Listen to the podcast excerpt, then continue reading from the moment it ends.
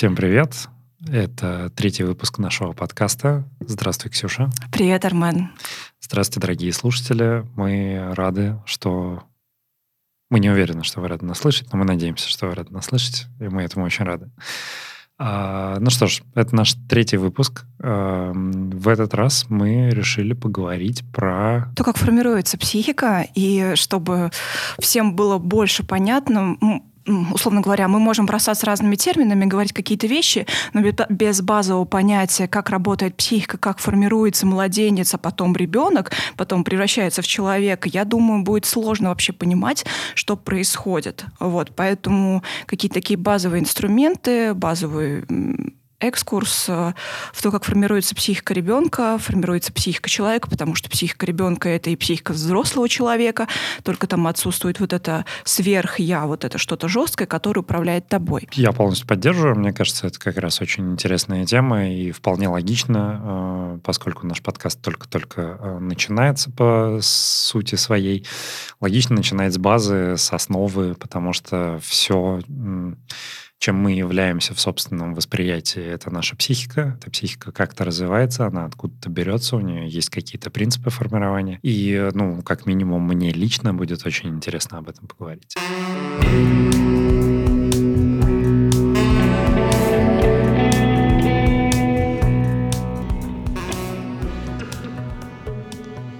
Как ты считаешь, с чего лучше начать? Стоит сказать, что мы в той или иной степени все зависимые люди, зависимые от обстоятельств, зависимые от системы, зависимые от других людей. А, но зависимость, она бывает здоровая и нездоровая. Вот. Ну, что я хочу сказать, то, что все, ну, все мы с рождения зависимые. И когда мы рождаемся, у нас появляется абсолютная зависимость. А, человек рождается недоношенным. Это не метафора речи а в связи с тем, что у человека чрезвычайно большая голова по сравнению с размерами таза матери – он рождается недоношенными и донашивается уже вне утробы матери. Этот период длится около до трех лет. А, то есть беременность самки, человека, а, по сути, должна была длиться три года, чтобы ребенок рождался готовым к самостоятельной жизни, как мы видим у многих млекопитающих. Но такой размер плода грозит матери смертью в родах. Поэтому наше рождение недоношенными – это приспособление к эволюции. Таким образом, в первый и самый ранний период своего развития человек зависим от своего кормильца. И чаще всего это мать. Что такое психика? Психика — это способ человека справиться с окружающей его действительностью, приспособиться к отношениям и миру, создать ряд уникальных персональных защит и реакций, которые уравновешивают ощущения от тела изнутри и снаружи, создавая и поддерживая гомеостаз, то есть состояние внутреннего равновесия. Самый ранний период развития психического, э, психического нашего состояния — это симбиотическое, то есть когда мы себя полностью ощущаем слившимся с матерью. То есть, условно говоря, когда ребенок рождается, он на мать э, смотрит не как на мать, а как на часть себя. То есть есть вот этот орган, который дает мне грудь, который за мной, там, условно говоря, ухаживает и всячески мне помогает. И вот в этот период симбиоза ребенок думает, ну и мать, кстати, иногда периодически думает, что они как будто слиты с ребенком, и есть ощущение, что как будто вот эта пуповина, она еще прям как-то их очень цепко связывает. Но это все окей на время того, пока ребенок ребенок взрослеет до трех лет, и это не окей, когда это там в 40 и так далее. Вот. А, особенности психики ребенка. Он не понимает, что с ним происходит, и не отделяет себя от матери. Он не понимает ощущений. И задача матери фазу имбиоза – удовлетворить все потребности ребенка в еде, сне, покое, бодрствовании, безопасности, комфорте, телесной близости и безопасности. О чем я тут хочу сказать? О том, что на этом этапе формируется вообще базовое восприятие мира. То есть, словно говоря, я отдельная от матери, точнее, или я не отдельная от матери. А вот за погоду на улице сейчас хорошая погода или плохая? Плохая погода. И все это объясняет мать. Или, например, у ребенка болит живот, он этого пугается, потому что он не знает, что это такое. И мама объясняет, у тебя вот сейчас там животик болит. Вот. И ребенок такой, М, окей, у меня животик болит. Ну, как бы вот формируется вот эта связь, понимание, что с тобой происходит. Когда этой связи нет, когда она нарушена, а, следственно, ну, следовательно, формируется фиксация на той или иной стадии или непонимание себя, своего тела у ребен... сначала у ребенка, а потом потом и у взрослого. То есть э, я правильно понимаю, что э, ну, как бы жизненный опыт нам очевидно показывает, что не все проходят вот через этот ну, этап. Да, есть у всех фиксации, а, ну, как у ну, многих. Я имею в виду, mm-hmm. что как бы в принципе стандартный, скажем, природой предусмотренный процесс предполагает, что есть ребенок, есть мать, есть их взаимодействие в рамках процесса формирования его психики. А, но есть немало примеров, когда оказывается так, что есть ребенок, но матери нет. Да? Там не каждая женщина переживает роды, а не каждая женщина оставляет ребенка и так далее. По сути, вот э, Правильно ли говорить, что это, э, ну, скажем, нестандартный э, путь формирования психики? Но это не значит, что она не формируется. Очевидно, она формируется. Да? Mm-hmm. Люди такие же люди, как и все остальные. Да. Но как бы чем это грозит, скажем? Э, к чему это приводит э, само по себе? На что чтобы упростить, да, мы э, приземлить, скажем, наш подкаст да. и, и предусмотреть для него э, практическое применение, да, прикладное.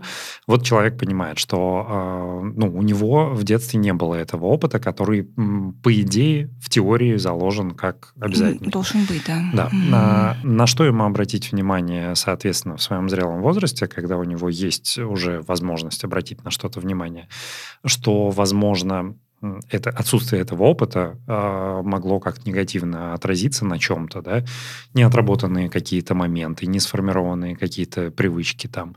А как он может это восполнить, скажем, в своем сознательном возрасте? Угу. Есть такие? Ну, самое базовое – это вопрос к человеку, как он строит отношения насколько он может в них задержаться. Я правильно понимаю, что первый момент, на который следует обратить внимание, это сформирована ли привычка э, устанавливать зависимые здоровые, здоровые зависимые отношения. Угу. То есть, в принципе, э, я сейчас я буду да, вот как давай. бы э, в наших Ты у нас будешь все разжевывать. Я, я, я буду обывателем, давай, да, который класс. как бы совсем не в теме а, и хочет, а, по сути, наверное, отчасти так и есть, а, который хочет разобраться чуть более детально в вопросе. То есть, в принципе, зависимость – это неплохо. Это не негативный термин. Да? Просто есть зависимости здоровые и нездоровые.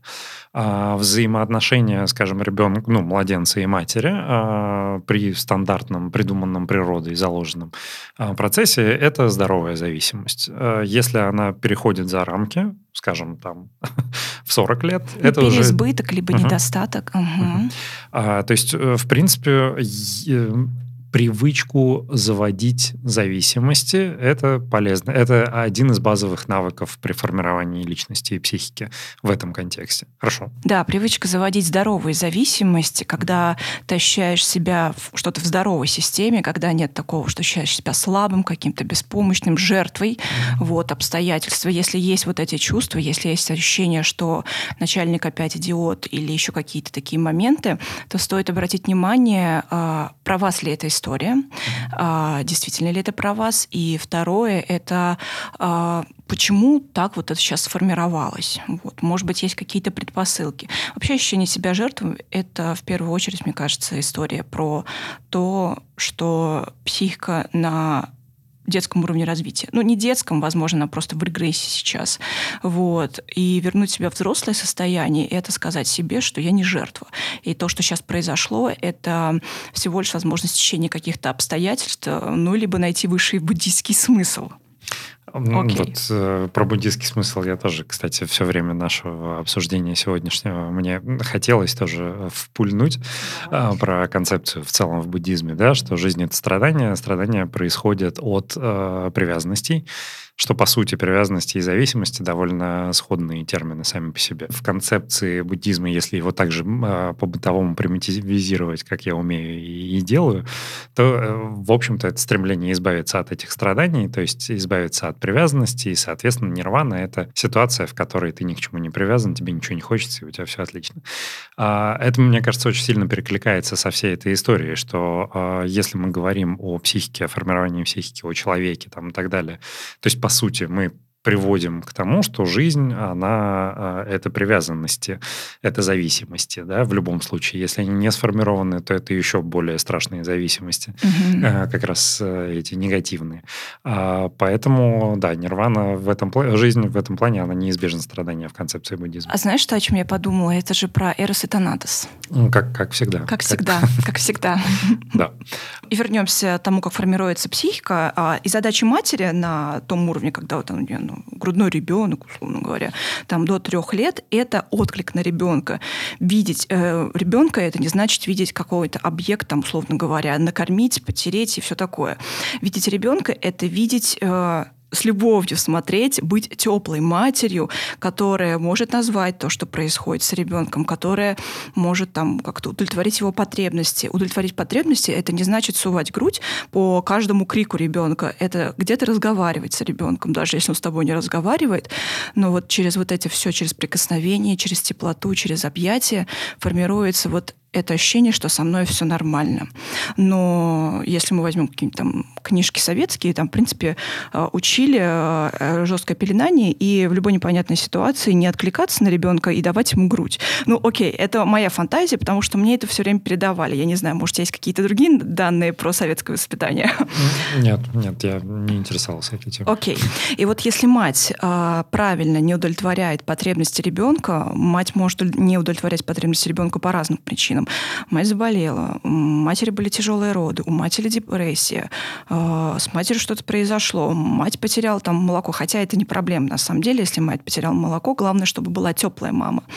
Вот. И отделение лишения матери, там, госпитализация или еще что-то, как я сейчас сказала, оно а, дает очень неадекватный отклик а, на психику ребенка. То есть формируется ощущение, что с ним что-то не то. Вот. И в то же время мы учитываем, какие вообще были роды, сколько ребенок кормился э, грудью, а что вообще ребенку говорили про то, как он родился, были ли рады, что он, ну, как бы, что мама беременна, а, был ли отец, когда ребенок родился, была ли это семья, ждали его или не ждали, кто что говорил. Вот. Все это формирует в последующем в какой-то степени и травму, и историю этого ребенка и слэш взрослого. Вот. И важный контакт э, ребенка с матерью – это грудное кормление, как я сказала. И как оно происходит, что происходит в момент кормления. Фиксация на этой фазе, возвращение в переживание и эмоции этой фазы переживания или невозможность перейти с этой фазы более позднюю фазу развития. И э, вот. Ну, я почему решила затронуть тему питания, потому что часть моих клиенток – это клиентки с пищевым расстройством пищевого поведения. И я, в принципе, та история про а, пищевое расстройство пищевого поведения, а, с чем это может быть связано? С тем, как вот действительно было кормление, что потом рисовалась фантазия ребенка касательно отсутствующей груди матери. Вот. Что получается, если ребенок не получает вот это ощущение, что он накормлен, он удовлетворен, что мать, ну, если мать правильно передала, вот, отразила все чувства ребенка, то есть правильно сконтейнировала его где-то, а, правильно отразила то, что он чувствует.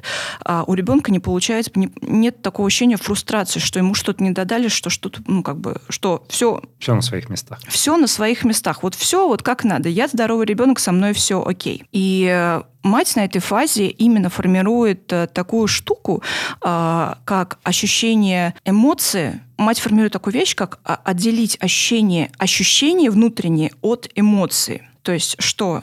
У меня болит живот, это не эмоция я хочу есть, это не эмоция. И наоборот, я раздражена, я не хочу есть. На данной фазе формируется история про ощущения и эмоции, и их отдельность, либо наоборот их слитость. Все проблемы, которые там у мужчин, как правило, это алкогольная зависимость, у девушек это расстройство пищевого поведения. Почему она формируется во взрослой жизни, там в подростковом возрасте? Потому что в детстве не было ощущения раздельности вот этих чувств, не было а, рассказано про то, что вот сейчас у тебя болит живот, у тебя болит живот, потому что там ну, что ты что-то не можешь переварить, а, или ты злишься, потому что ты злишься, и поэтому тебе не нужна грудь. И у таких взрослых людей, у них э, сцепка с тем, что я зол, очень крепко формируется с ощущениями, то есть есть э, зависимость от объекта. Но я как-то очень так коряво это все рассказал, конечно. Сейчас вот. мы... Давай. Это, у меня снова есть уточняющие давай, вопросы, мы давай. постараемся разобраться. С одной стороны, я хотел бы сделать небольшую ремарку, э, такой фан-факт, который в рамках учебы я узнал. Э, не, не берусь, не ручаюсь за это, может быть, я не там это узнал, может, это не совсем факт и так далее, но я слышал такую вещь, что младенец, когда испытывает чувство голода, а он его испытывает как э, боль во всем теле. Да. А, и, ну, то есть это довольно интересная вещь, на тему которой никогда не задумывался и никогда не знал о том, что это так. Э, звучит довольно жутко, если честно. Ну, боль во всем теле, у тебя же нервная система по всему телу. И, соответственно, э, здесь небольшой уточняющий вопрос. Условно РПП, расстройство пищевого поведения, а, мы говорим о том, что оно может формироваться, исходя из, ну, скажем, опять же, уточняющий вопрос, mm-hmm. да, правильно ли я понял? А, оно может формироваться, если недостаточно там своевременное и регулярное было кормление грудью ребенка, да? Ну, либо вообще груди не было. Там ну, оборвали да. очень резко. Вот. А здесь мы говорим о какой-то нехватке или несвоевременности. А избыток? Ну, то есть, когда, опять же, вот если мы исходим из э, теория о том, что в советская школа воспитания предполагала все время затыкать ребенка рот грудью, mm-hmm. то тогда, возможно, здесь имел место избыток этой груди или... Удовлетворение других потребностей грудью. Да, ну, то есть э, есть ли у этого такие же, скажем, не очень благоприятные последствия, как у нехватки этой груди? Конечно, это обратная сторона. Что происходит в взрослом возрасте?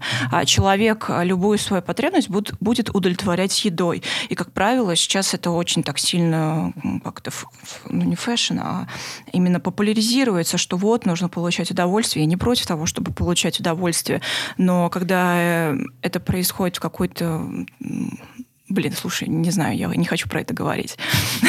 Окей. Okay. okay. а, про то, что не нужно, наверное, любое свое эмоциональное состояние заедать. А, ну, это очень так парадоксально звучит. Не нужно свое любое эмоциональное состояние заедать, потому что когда мы что-то там заедаем, окей, это нас всегда возвращает к тому, что было в детстве. Что не была удовлетворена реальная потребность, не были отражены чувства. А, что нужно сделать, когда, ну, условно говоря, что нужно сделать, когда ты чувствуешь, что я хочу съесть, но вроде бы я недавно ел, и чисто теоретически я не хочу есть. А подумать, что вообще на самом деле сейчас недавно произошло, почему такой всплеск, почему а, всплывают такие архаичные воспоминания, что нужно, нужна срочно грудь, чтобы успокоиться. Ну, то есть я правильно понимаю, что если человек, например, ловит за собой э, привычку заедать стресс и там в любой непонятной ситуации там что-нибудь пожевать, это, скорее всего, с одной стороны, признак того, что у него был, ну, как бы была сформирована вот эта привычка в младенчестве лю- в любой непонятной ситуации затыкать ему рот грудью, э, и с другой стороны, как бы это повод обратить внимание на свою эту реакцию и с ней что-то делать, потому что она не очень здорова. Ну, тут вопрос. Мы тут э, не врачи, которые говорят, вот это правильно, вот это хорошо. Если человеку это мешает, если он это заметил, что это как-то отражается на его состоянии или еще что-то, ну, стоит присмотреть, наверное, вот, и спросить у себя, насколько я отделяю свои ощущения от своих эмоций.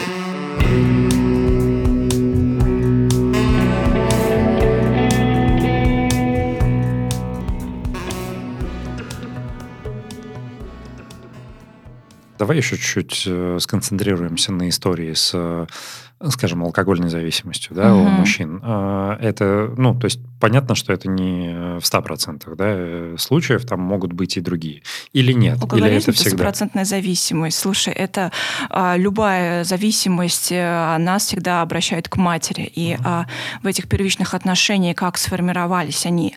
А, потому что в этих первичных отношениях формируется и отношение к миру, отно... формируются свои реакции на этот мир, отношение к этому этому миру, что мне можно, а что мне нельзя, как я могу, а как я не могу, что я чувствую, а что я ощущаю вообще, что, и какие я сейчас испытываю эмоции вообще.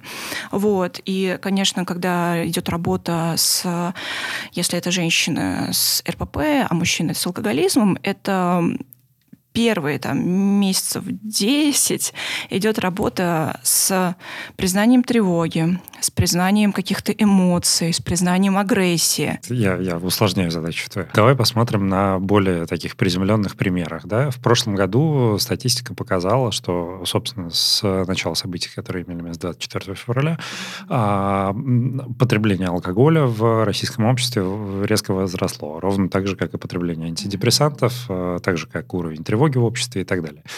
А, собственно, как бы у меня есть некоторые сомнения, но я хотел бы задать этот вопрос. Правильно ли я понимаю, что вот э, та часть населения, э, за счет которой статистика повысила э, показатели потребления алкоголя, э, так или иначе, ну, то есть они подверглись колоссальному стрессу. Решение для стресса они нашли для себя самым логичным, это как потребление алкоголя. И для нас в отношении этих людей, которым, кстати, я готов отнести себя тоже. Я тоже готова себя отнести, да. Так. Мы можем делать вывод, что у них, собственно, в детстве вот была эта история. С... У всех была мать, у всех была зависимость, у всех существует эта зависимость. Просто в такие тревожные моменты появляется регресс. Угу. И регрессируем мы, как правило, по первому принципу. Угу. Через, ну, через род, через первое, что, с чем мы познакомились с матерью, условно говоря. Угу. Вот поэтому это вполне реально, просто нормально. Просто вопрос, сколько человек регрессирует. Вот. Получается, что, в принципе, это не показатель наличия, ну вот, не, э, формирования неправильных привязанностей в детстве. Да? Если э, в этой колоссально стрессовой ситуации люди предпочли алкоголь, это еще не значит, что у них в детстве были проблемы. И это не свидетельство ал- алкоголизма как такового, именно в контексте того, о чем мы говорили ну, до этого. Разовые какие-то такие акции,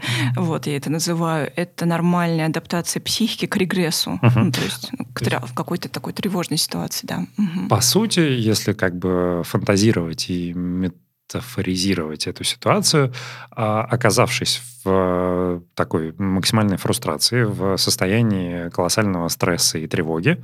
Человеку хочется вернуться калачиком э, там, под Абсолютно плед верно. и уйти обратно в утробу. Угу. У него это не получается. Следующий вариант решения – это, собственно, прильнуть к груди. Но поскольку мы все взрослые, адекватные, но наше подсознание все еще хранит Конечно, в себе младенца, все, да. и оно тебе вот тебе вместо груди бутылка, наслаждайся. То есть как бы можно ли сказать, что это примерно так работает? Это примерно так работает работает. О, отлично. То есть э, вернусь обратно к себе. Я, э, в нашем подкасте я буду решать свои проблемы. Я предлагаю всем с этим смириться.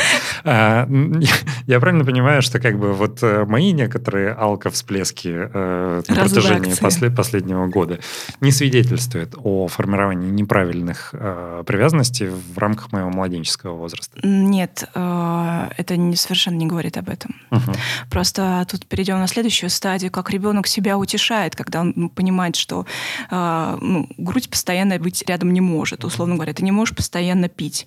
Как ты себя э, потом, точнее, ребенок в этот момент начинает играть, то есть созда- в голове появляется игра.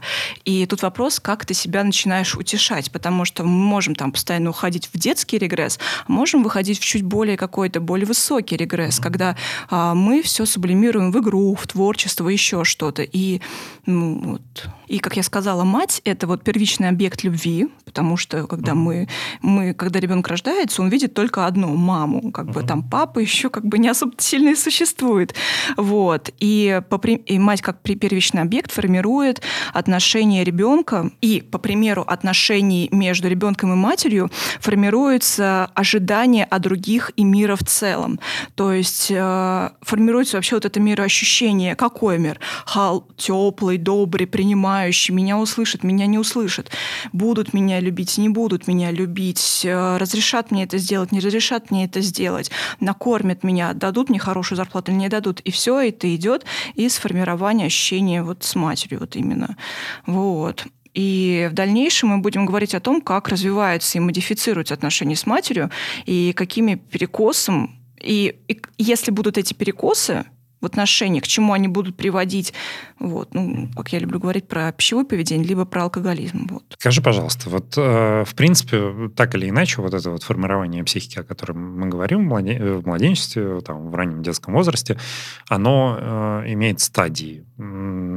формирование, переход там оральное, анальное там, и так далее. Mm-hmm. А, на текущий момент насколько вот эта теория а, о вот этих стадиях, именно такой градации, она считается актуальной. Ну, потому что, например, возвращаясь к нашему всему Зигмунду Фрейду э, или Фройду, как считается более правильным произносить. Его же теория, там, в том числе о там, суперэго, о э, я, оно и так далее, она претерпевала много разных изменений. При этом, в принципе, на текущей, там, с позиции 2023 года очень много теорий Фрейда было очень сильно доработано и сильно изменено по сравнению с первичными.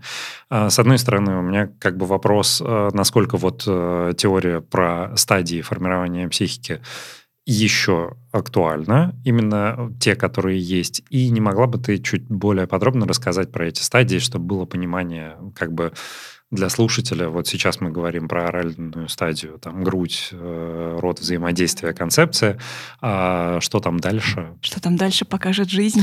Не, это-то само собой, но как бы... Ну окей, скажу так, то, что на данном этапе в мире очень много информации. А, все создают свой микроанализ, макроанализ, э, и все видят мир по-разному, но фрейдовская теория, она, я считаю, самая такое... Ну, у нас должна быть опора, у нас должно быть знание, от которого мы так или иначе будем отталкиваться. Поэтому существует ли актуальность э, вот этой фрейдовской теории? Да, существует. Вот. Но на это все настраивается французский психоанализ, э, другие течения психологии и психотерапия. Вот. Все это модифицируется. И, естественно, каждому подходит э, что-то свое определенное. Вот. Можешь ли э, сделать небольшой ликбез по все-таки вот этим стадиям? Есть ли э, градация, то есть есть э, оральная фаза, я постараюсь восполнить свои знания, э, изложить, как я запомнил, а ты меня поправь и дополни, пожалуйста. Хорошо. А, вот э, первая стадия – это оральная фаза. Она так называется, потому что э, ребенок, младенец, человек начинает воспринимать мир непосредственно через первый, так сказать, орган. Первый это, орган ощущений, да. Да, это mm его рот. В принципе, все остальное он как бы тоже чувствует, естественно, но его, наверное, внимание и психика сконцентрированы зафиксирован через рот, потому что через рот он получает пищу и давит вот это, э, гасит вот это чувство боли по всему организму, когда у него возникает голос, голод. То есть, и голос тоже, кстати. голос, как, голос когда тоже, он начинает да. говорить, это же большое, мне кажется, удивление, что, о боже, кто произносит эти звуки. А помимо того, что он начинает говорить, когда он голоден, он же привлекает к себе внимание криком. Mm-hmm. А, собственно, ну, рот э, на данной стадии является основным, скажем, связующим звеном между младенцем и окружающим миром. Он через рот что-то получает, через рот что-то выдает. А дальше фаза называется анальная. Сейчас э, идет и типа меня начинают хихикать. А, она так называется, потому что а, потом к ребенку начинает приходить уже какое-то осознание себя, своих э, там органов, чувств и так далее. И э, здесь история про контроль контроль, потому что он может контролировать, э, простите уже за такие подробности, процесс дефекации, а в том числе, э, как это делает моя любимая собака из вредности, он может э, запустить процесс дефекации, и это тоже его способ управления окружающим миром и собственными ощущениями тоже, потому что когда ему нужно как-то освободиться, облегчить, стравить стресс, расслабиться, он тоже, наверное, прибегает к этому инструменту. Поэтому это называется следующей фазой, потому что она э, не функционирует вот этот источник на предыдущей фазе, а он активизируется на следующей, и поэтому у него такое специфичное название. А какой у нас следующий этап, Ксюша? А, генитальный. О, генитальный, ну вот это как раз форми- а, процесс формирования а, взрослости, то есть а, это тот самый Эдипов комплекс и, кармы, и комплекс Электры. А, я скажу скорее с точки зрения психоанализа, что это значит. А, у мальчика все просто. Он должен ну, отвернуться от матери и увидеть... А, господи, неправильно я говорю. Я не знаю, как правильно рассказать про эту стадию. А, скажем так, в, этот, в эту стадию ребенок начинает а, сильно ревновать а, к родителю своего пола, другого родителя. Вот вот. И эта ревность обусловлена тем, что он начинает любить. Сначала ну, как бы появляется такое ощущение любви.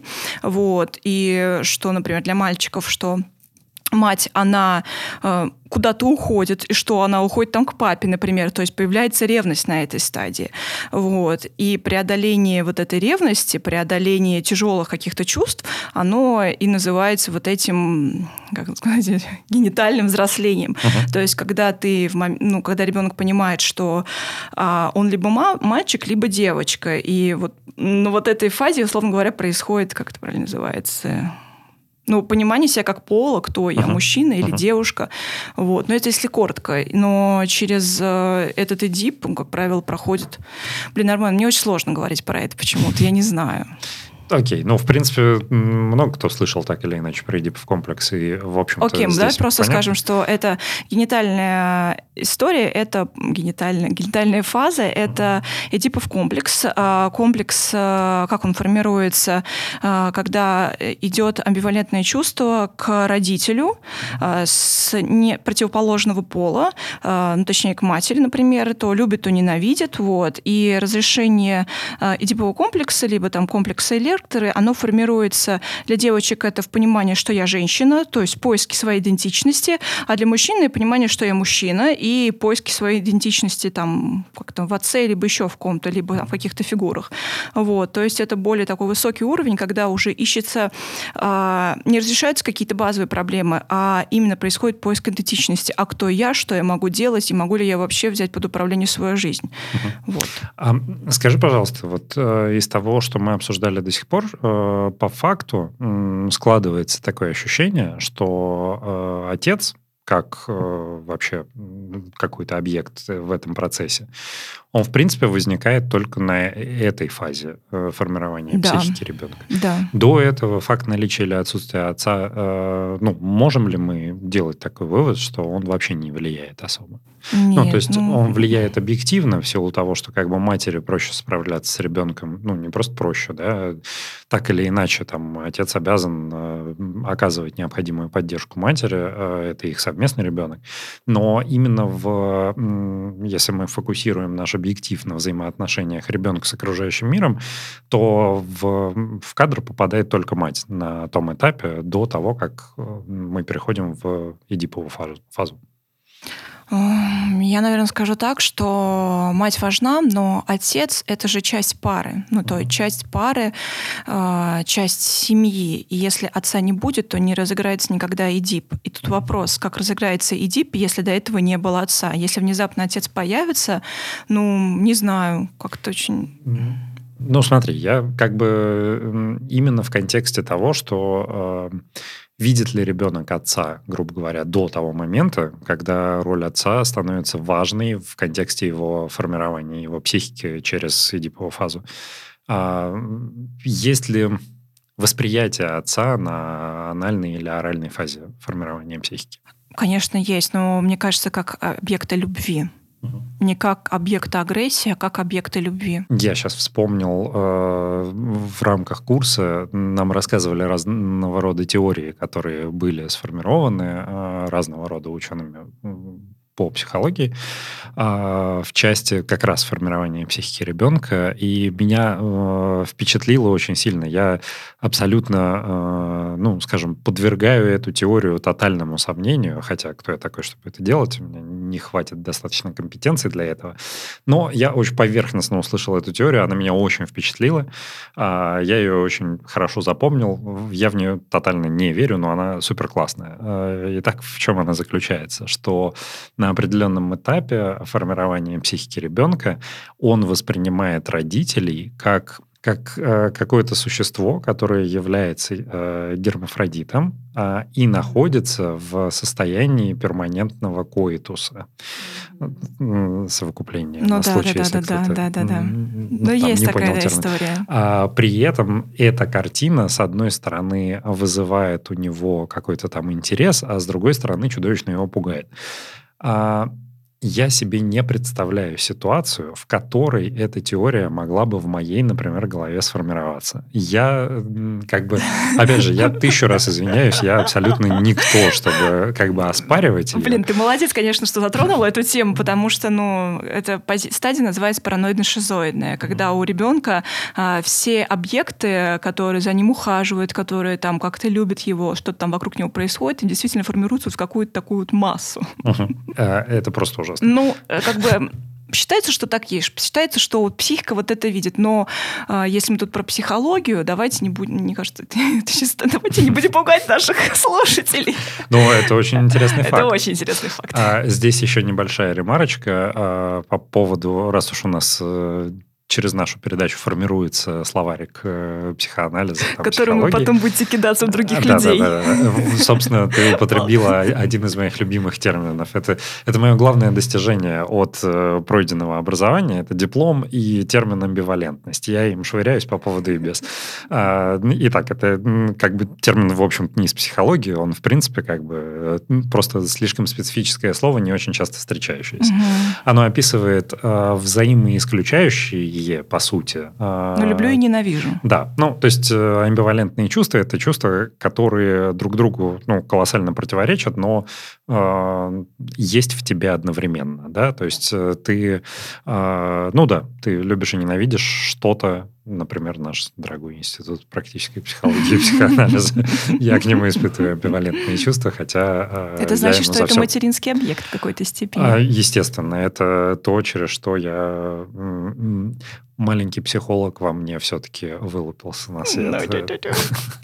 А, что ж, я думаю, что мы примерно с этим вопросом тоже разобрались. А, можем ли мы продолжить дальше? А Или... у меня все. Ну, как бы ага. я, хотела на этом моменте поболтать побольше, но мы затронули чувство амбивалентности. Угу. Не знаю, может быть, про это поговорим? Можем. Ну, э, смотри, давай э, тогда чуть-чуть сконцентрируемся на эдиповом комплексе. А, О, ты хочешь на эдипе, а я хотела на оральности как раз. Ну, ну ладно, давай, Нет, давай здесь, на эдипе. Здесь, давай э, поговорим про то, что как эдип вообще э, проживается во взрослой жизни. Вообще, в принципе, мне кажется, что все вот эти истории гораздо интереснее слушать в концепции того, кто будет нас слушать. Да? Это взрослый, я надеюсь, совершеннолетний человек, который, э, да, будет искать способы или какие-то инструменты для своего обихода, на что обратить внимание. Поэтому, так или иначе, все это нам стоит посмотреть с позиции взрослого человека.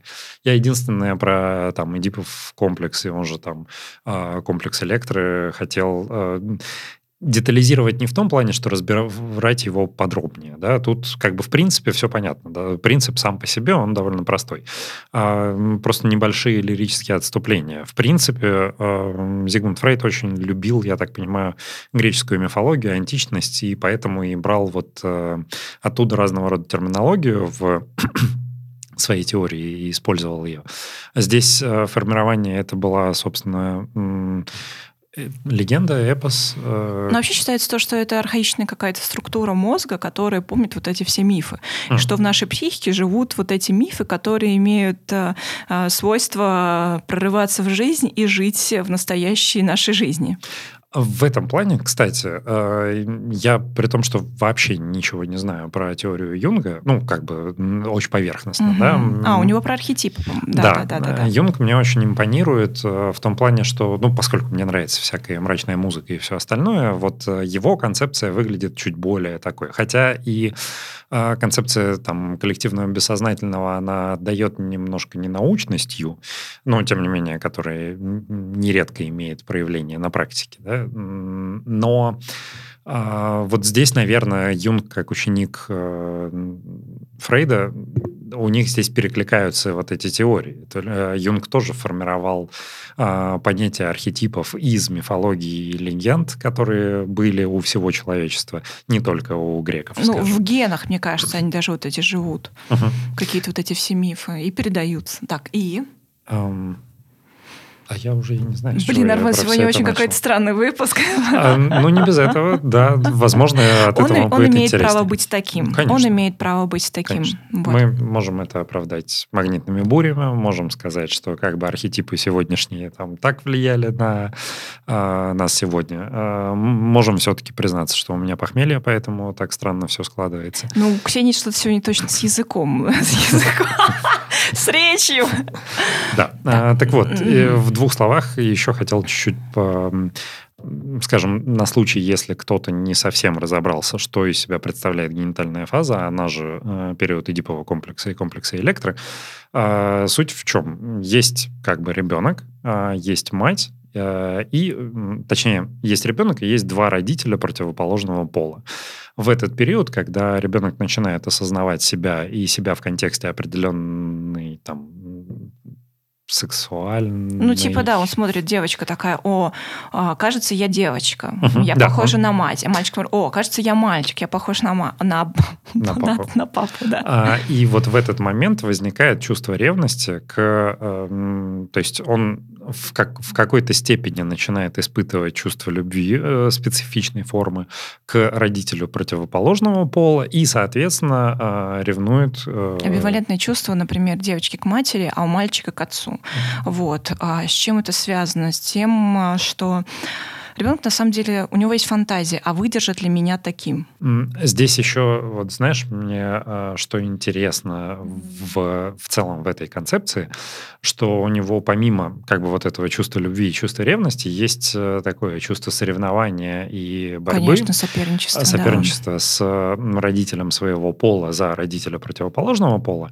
И э, вот здесь, опять же, в рамках учебы я услышал вот одну концепцию, ну, не концепцию, ситуацию, грубо говоря, которая вполне, а, мне кажется, может быть не такой редкой. А, Когда в период вот этого формирования эдипового комплекса а, у мальчика, например, да, отец с ним может что-то случиться. Он может уйти из семьи, он может погибнуть, там, ну, все что угодно может случиться. Но это может отразиться на психике мальчика а, специфичным образом, потому что в период формирования эдипового комплекса, который по логике вещей должен закончиться тем, что ребенок наконец осознает свое место в семье, что их трое, что мать это мать, отец это отец, и они вдво- вдвоем, у них Да, есть пара. свое пространство и там право на свои взаимоотношения, а он является ребенком, и он как бы вхож в эти отношения, но не на 100%, потому что там у них за закрытой дверью есть своя часть.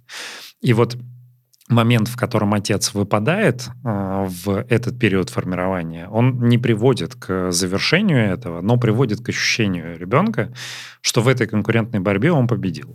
Ну, на самом деле, не всегда. Знаешь, если бы фигура отца была слабая, тогда э, ребенок будет постоянно, ну, точнее, взрослый человек будет постоянно там искать э, способ как-то проиграть еще раз эту ситуацию. Что ты имеешь в виду? Я имею в виду то, что, ну, будет искаться либо образ мамочки, там, а, а либо будет постоянное соревнование, там, побе- победю всех, вот какая-то такая история. Вот. Я в том плане, что э, слабая фигура отца, это имеется в виду, отец ушел, отец умер, или он сам по себе, в принципе, был слабый? Или... э, Ну, слабая фигура отца. Смотри, человек может умереть, но все могут про него говорить, как вот мужик, ну, он был очень сильный такой. А слабая фигура отца, когда, там, например, отец алкоголик, не помогал матери, там, еще как-то не проявлял мужественности, там, еще что-то. Ну, мне кажется, очень много примеров слабых отцов, ага. и это, к сожалению, в дефиците. Кстати, недавно слышала интервью одного музыканта, и он сказал, что а, для него фигурой отца в 14 лет стал Ник Кейв. То есть его голос, да, то, как он играл. То есть по факту любой человек может, любой мужчина, любая девушка может взять вот этот объект как сильного отца или классной матери и ну, как бы интроицировать это внутрь, забрать себе вот эту фигуру внутрь, которая будет потом поддержкой и опорой, возможно, для дальнейшего развития. Здесь я бы позволил себе еще немножечко отойти в сторону. Давай. Я думаю, что нужно отойти в сторону, если честно. Хорошо. А, здесь тоже мне нужна твоя помощь. А, есть теория Фрейда. а, вот поправляй меня, пожалуйста, сейчас могу ошибаться. Слишком много научности для а, нашего развлекательного подкаста. Это, это как раз очень интересно. Я, я же как раз и пытаюсь всех развлечь. А, есть эго, да, понятие. Да. А, по сути, я правильно понимаю, что под эго подразумевается ну, наше сознание в каком-то смысле? Да. Угу. Да. А, помимо эго есть э, как бы подсознание, да? Ну, id. id. Да. А, и есть суперэго. С, да. Вот. А, суперэго, грубо говоря, а, если совсем упростить и очень сильно утрировать, можно ли сказать, что суперэго – это твоя совесть в какой-то степени? Суперэго – это твой отец. А, да, да, но смотри, вот э, из того, что я знаю, суперэго – это, скажем, э, такой супергерой, это такой персонаж, который сформирован твоей психикой. Суперэго – слово супергерой. Да, да, сформирован твоей психикой как эталон поведения, на который ты ориентируешься. Знаешь, о чем подумала? О том, что суперэго сформировано твоей твоим отцом. Угу. Вот. Вот который я... является регулятором твоего социального какого-то проявления и.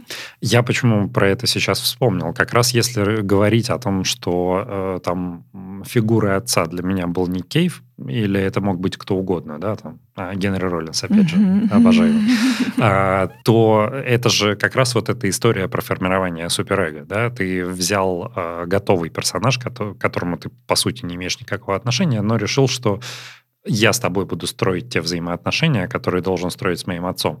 По сути, формирование суперэго идет по тем же самым принципам, только не который должен, да, а который непосредственно твой отец даже не твой отец, а то, как ты его воспринимаешь. Твой фантазийный да, отец. Да, потому что он в любом случае э, будет гораздо более сильный, чем он был на самом деле. Э, Или гораздо... наоборот, слаб... слабее. Да, да, в зависимости от того, как ты это сформируешь, конечно, угу. твоя психика. Но в любом случае, я просто, да, через свое восприятие, да, когда в взрослом возрасте ты вспоминаешь какие-то моменты из своего детства, ты понимаешь, что, ну, там, или, или примеряешь роль своего отца на себя, и ты понимаешь, как бы ты поступил, начинаешь понимать мотивацию там, или еще какие-то действия, а, и потом ты понимаешь, что в детстве тебе казалось, что ну, нету никаких преград для этого человека. В принципе, любую проблему он решит, а он был точно такой же, как бы, такой обычный человек, да. Но в твоем суперэго уже сформирован персонаж, который, в общем-то... В твоей основ... фантазии. Да, да, да. Основан на твоем mm-hmm. отце, но в большей степени он вот тот, которому нету никаких преград и э, решит любые проблемы. Это довольно интересно. Что... Это очень интересно, потому что, да. А давай тогда, чтобы не оставлять наших слушателей неудовлетворенными, еще небольшая ремарка по поводу... Мы сказали, что такое эго, то да, есть это сознание. Это сознание. Суперэго — это фигура отца, которая... Ну, это... Вот, ну, знаешь... совесть, ты правильно сказала, это совесть. И э, те рамки, в которых ты можешь жить. Знаешь, твое... То, как ты встроен в социальную систему, я бы еще сказала, в социум. Это ориентир, к которому ты стремишься как бы... Вот, здесь еще очень важная история. Э, мы, мы с одной стороны, да, не сказали, что такое подсознание, а а с другой стороны, э, вот скажи, пожалуйста, подсознание у нас, э, как его можно в этой концепции охарактеризовать, описать, назвать? Подсознание в этой концепции — это мать. Это вот, знаешь, вот то, то, с чего мы начали, это вот взаимоотношения с матерью, это и то, как формируется наше бессознательное «ид». Но, опять же, это формируется. Мне кажется, все рождаются сугубо личным каким-то бессознательным, с набором уже своих каких-то реакций. Знаешь, вот эта какая-то психика, она рождается с нами. Uh-huh. Вот. И бессознательное, и наше бессознательное, оно тоже рождается с нами. И то, как оно как бы это очень сложно просчитать, вот что я хочу сказать. И это какая-то история, мне кажется, про что-то более божественное, нежели про что-то социальное. Мы, с одной стороны, вот этот вот э, треугольник описали, да, есть сознание, есть... Ну да, э, есть что-то божественное, есть э, социальное, и сознание, оно формируется где-то на стыке. Ну, угу. мне кажется так. А еще я слышал такую историю, ну, не слышал, помню, из, в рамках полученного образования, что по сути, бессознательное в какой-то степени можно сказать, что это инстинктивное. Да? Вот наше сознание является полем битвы между суперэго и бессознательным, в рамках которого мы а, вольны, скажем, а, принимать решения, как ангел и демон на плечах, да, mm-hmm. чьим советом следовать. Да. Потому что суперэго, ну, это по сути как бы ангел, который тебе говорит, как правильно. Ну, слушай, иногда суперэго очень сильно тебя душит. Типа ангел, такой, знаешь, типа ангел, но дьявол воплоти. Ну, знаю. да, но как бы концепция о том, что он тебе говорит, как правильно. Как правильно, а, как нужно, как общество привыкло, да. Да, а там бессознательное говорит, э, как тебе бы хотелось. Да, а, бессознательно отвечает за влечение. И, соответственно, в моменте, когда возникает конфликт между этими двумя... А, Происходит пон... невроз. Отчасти, да. Но так или иначе разрешение этого конфликта происходит на поле твоего сознания. То есть тебе нужно в какой-то степени принять решение, ты делаешь то, что ты хочешь, или то, что ты должен. И если ты выбираешь сделать то, что ты хочешь, суперэго, как бы, это, как твоя совесть активизируется и начинает тебя мучить.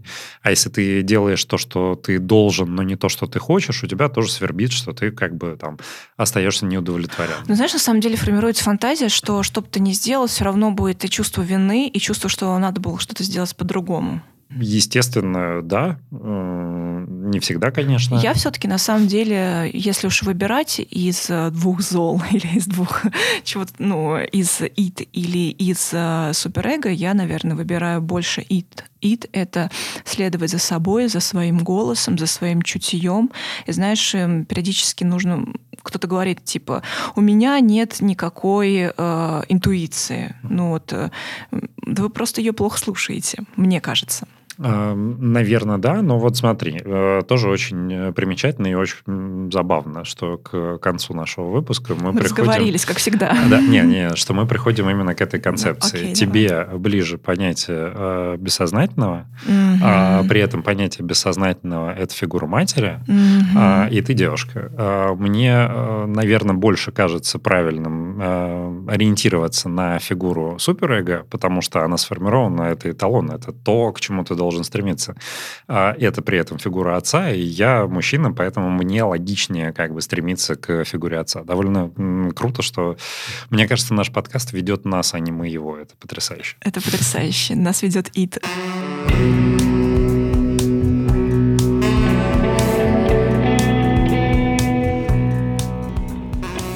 Мы пока не прощаемся, потому что мы вводим небольшую рубрику э, в наш подкаст. Э, важно обозначить. Э, есть такое форма терапии, группи, групповая, групповая терапия. терапия да. Там, а, а, как правило, один профессиональный компетентный терапевт э, и несколько э, клиентов. Речь не про анонимных алкоголиков, хотя э, тоже своего рода формы групповой терапии. Как правило, это начинается и заканчивается каждый такой сеанс шерингом. Ну, mm вообще я заметил, что в психотерапии российской очень много заимствований из английского языка. Да, шеринг от слова to share, ну делиться. Вот. И э, клиенты, пациенты в самом начале делятся тем, с чем они пришли на этот сеанс, а в конце делятся тем, с чем они уходят, с теми чувствами, ощущениями, которые у них остались. Ксюш? Поделись, пожалуйста. У меня очень смутные чувства, а, потому что в прошлый раз после записи подкаста я чувствовала себя плохой матерью, которая не накормила. Сейчас я чувствую, что я накормила младенца а, не той едой. Вот. Но в итоге я понимаю, что все окей, все нормально. А этот подкаст, этот выпуск имел право быть таким, какой он получился. Да, здесь э, вот, кстати, начну с конца, да, небольшая ремарка к тому, что ты сказала. А, я сторонник принимать все таким, какое оно есть, без осуждения, поэтому а, у меня претензий к этому выпуску нет. Этот выпуск естественный, он сформировался так, как он должен был. А, тем более, что в какой-то степени я, наверное, фаталист, поэтому я полагаю, что как бы ни, ни, ничто не могло бы нам позволить э, записать этот выпуск каким-то другим образом. В то же самое время э, моя часть шеринга. Мне кажется, получился довольно интересный выпуск. А, было бы здорово услышать мнение, прочитать, естественно, мнение, хотя если кто-то позвонит и скажет, мы тоже только за. А, мнение тех, кто это послушает, о том, что они испытывали, какие чувства. А, опять же, обратная связь приветствуется. Возможно, нам стоило на чем-то сконцентрировать свое внимание или где-то не так сильно углубляться. Я в любом случае с большим оптимизмом и восторгом смотрю на, с одной стороны, обратную связь, с другой стороны, на продолжение наших познавательных э, посиделок. Очень приятных и интересных познавательных и душевных хотелось бы. Потому что, на самом деле, наука, она очень такая вот сухая, uh-huh. ну, как мне кажется. И рассказывать психо- про психоанализ с точки зрения того, что мы там заучили, это очень скучно. все таки хочется добавлять жизни, Конечно. того, что это есть в жизни. Вот. И поэтому, если кто-то хочет, может прислать свои какие-то истории, можно даже анонимно. Мы, может быть, создадим ящик в ближайшее время. Вот, кстати, Будем рассматривать кейсы. Да, у нас э, концепция дальнейшего развития подкаста в принципе принципе, предполагает, что у нас будут гости, э, вместе с которыми мы будем рассматривать кейсы. И э, как раз гости будут э, не из психологической сферы, поэтому разбор кейсов будет носить очень, как мне кажется, интересный характер, потому что, с одной стороны, у нас эксперт в психологии, с другой ну, стороны... Какой я эксперт? Магистр.